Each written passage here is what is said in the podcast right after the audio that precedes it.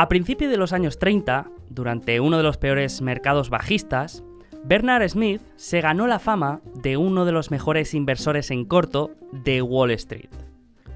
Según una de las muchas historias que hay sobre él, Smith estaba controlando las acciones de una empresa industrial que lo estaba haciendo muy bien y se encontraba marcando máximos casi cada día.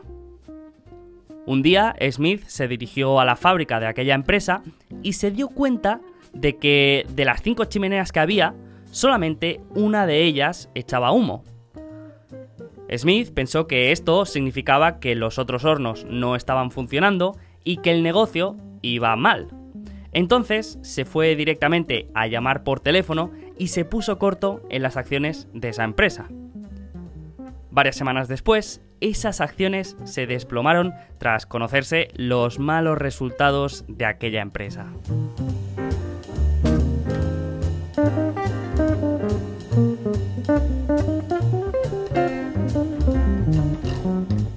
El mundo de la inversión es mucho más sofisticado a día de hoy, pero eso no significa que no podamos encontrar pistas que nos ayuden a entender mejor el futuro de una empresa.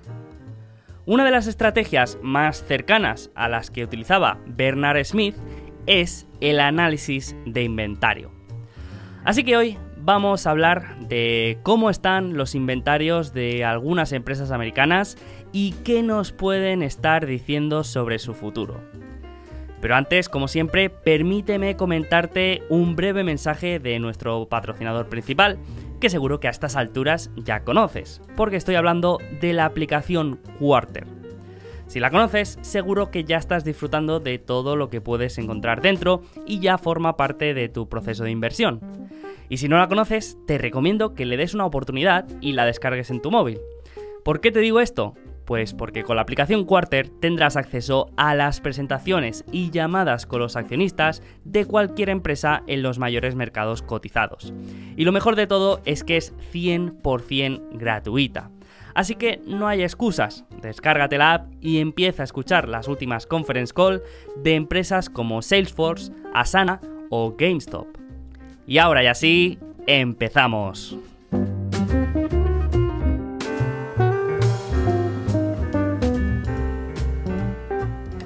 Sin duda, una de las palabras más repetidas en las últimas presentaciones de resultados trimestrales de las empresas ha sido la palabra inventario. Y es que después de la pandemia, los confinamientos, los cuellos de botella y la crisis logística de 2021, ahora muchas empresas se encuentran con otro gran problema. Unos almacenes llenos y una demanda cayendo con miedo a una nueva recesión. Los niveles de crecimiento de inventario de los mayores retailers se encuentran en máximos históricos, con un crecimiento por encima del 25% respecto al último trimestre. Empresas como Walmart han tenido un aumento del 32%, Coles un 40% y Abercrombie un aumento del 45%. Una de las mejores métricas para medir la gestión de inventario de una empresa es la rotación de inventario. Esta métrica nos muestra cuántas veces la empresa vende su inventario durante un periodo y se suele utilizar para determinar si los niveles de inventario son excesivos en comparación con las ventas. Muchos analistas afirman que una degradación de la rotación de inventario puede ser un indicador de una futura desaceleración de las ventas. Bien, pues si miramos algunas de las mayores empresas minoristas, la mayoría se encuentran a unos niveles de inventario sobre ventas más altos de su historia reciente. Uno de los primeros avisos llegó con la presentación de resultados de la empresa Target, que presentó un leve crecimiento a nivel de ventas, pero una caída considerable en márgenes operativos y en flujo de caja. En la llamada con los accionistas, el CEO explicó que aunque habían anticipado una suavización de la demanda con la normalización de la economía, no habían estimado un cambio tan rápido y de tanta magnitud, y que eso les había llevado a un aumento de inventario preocupante.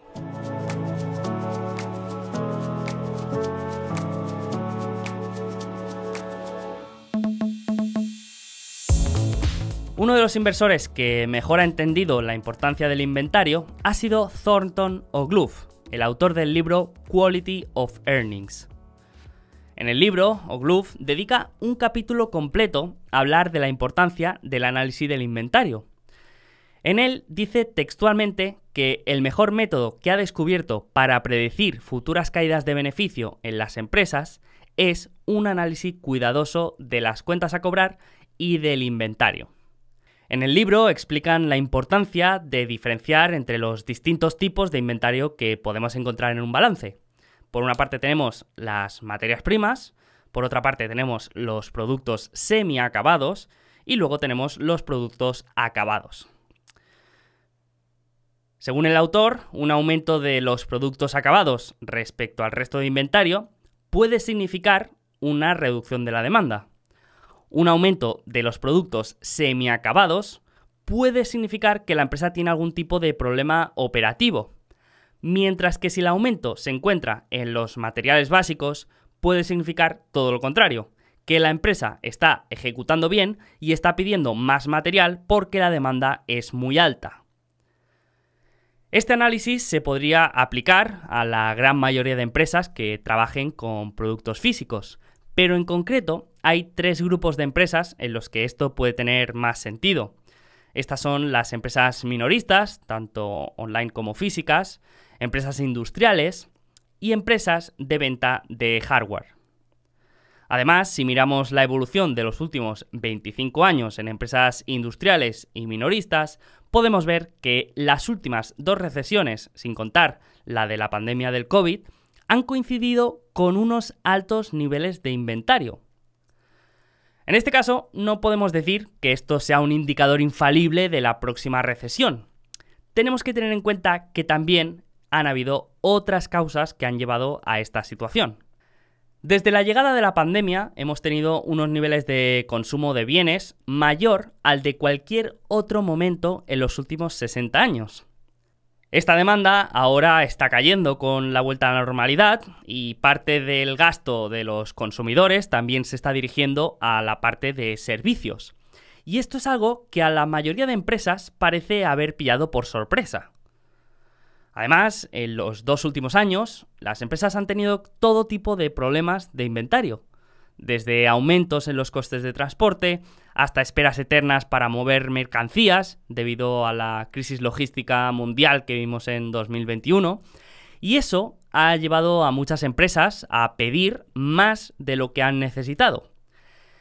Y a todo esto se une el miedo a la inflación, que con las políticas monetarias que hemos vivido y que hemos estado viviendo los últimos años, muchas empresas han hecho pedidos en exceso con el objetivo de anticiparse a la inflación de precios y no tener un incremento de precios tan alto.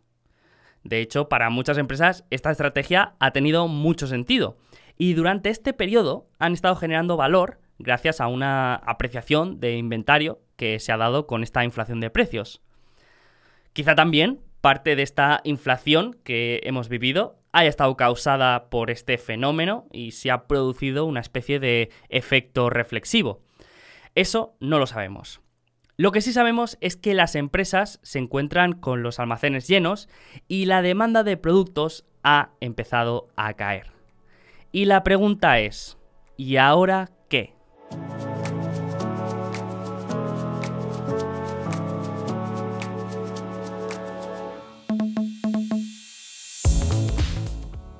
Pues la primera consecuencia es obvia un aumento de inventario en relación a las ventas significa un mayor riesgo para las empresas.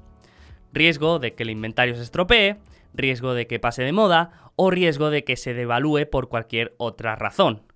Por eso es importante observar qué tipo de inventario es el que tiene la empresa, si es materia prima, producto semiacabado o producto acabado.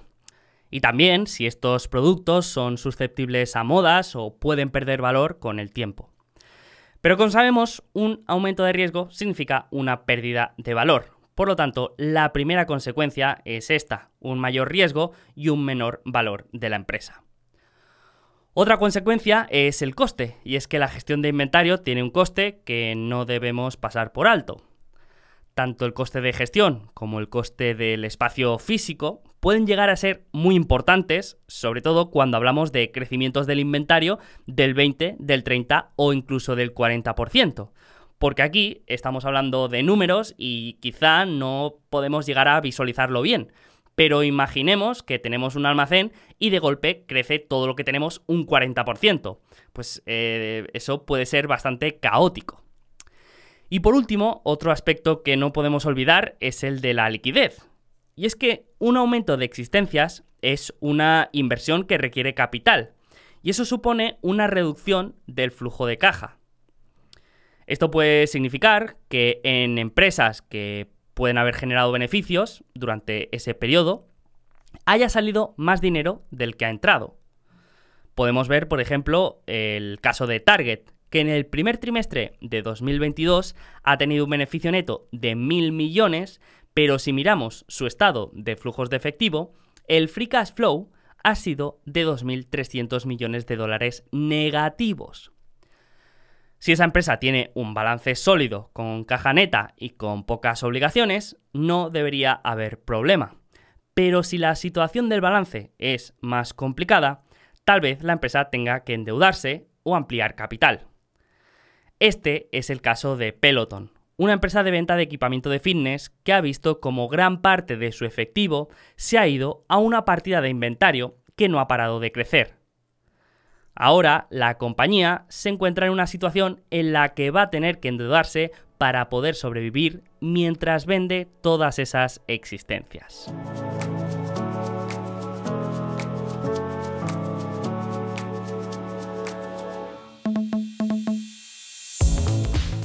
Y como siempre, de todas estas situaciones, lo interesante es ver qué empresas pueden salir beneficiadas y qué empresas o sectores pueden salir perjudicados.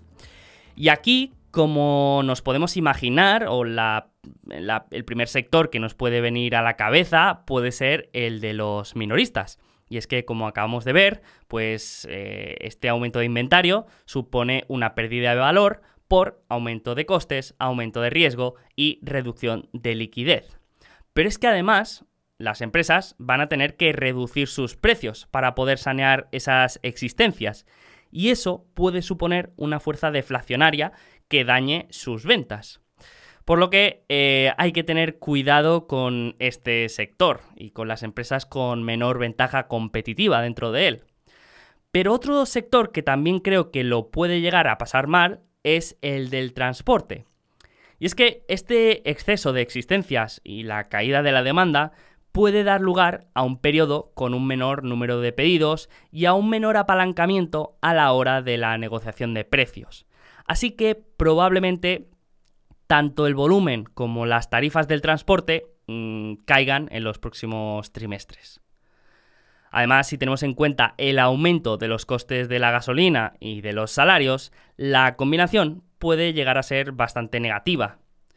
Así que habrá que estar atentos a empresas como Landstar System, Werner Enterprises, Old Dominion Freight Line, Rider System, XPO Logistics o Night Transportation, porque puede que lleguen a tener problemas importantes en los próximos trimestres. Y como empresas beneficiadas de esta situación, pues podríamos hablar de empresas de centros logísticos, que seguramente van a ver aumentar la demanda de, espacio, de, de almacenamiento, y por otra parte también empresas financieras, que también van a ver un aumento de la demanda para financiar los costes de capital circulante que supone esta acumulación de inventario.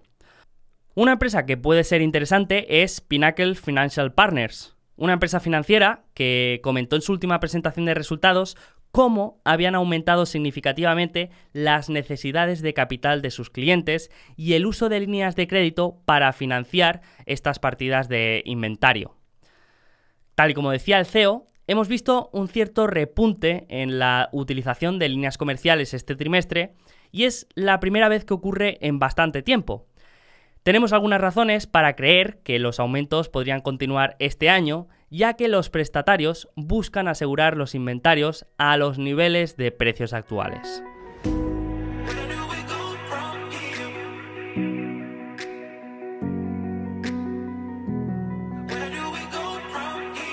Así que como vemos, la gestión del inventario de una empresa no es una tarea fácil, probablemente mucho menos en los últimos dos años, pero aún así resulta curioso que tantas empresas con gente tan preparada al mando hayan caído en este error y no hayan sabido anticipar esta situación. Así que veremos cómo va evolucionando todo esto, si sigue esta caída de la demanda, si siguen aumentando los costes con la inflación, si tenemos subida de tipos de interés, pero lo que está claro es que esta resaca de inventario va a ser uno de los mayores retos a los que se enfrenten muchas empresas durante los siguientes trimestres.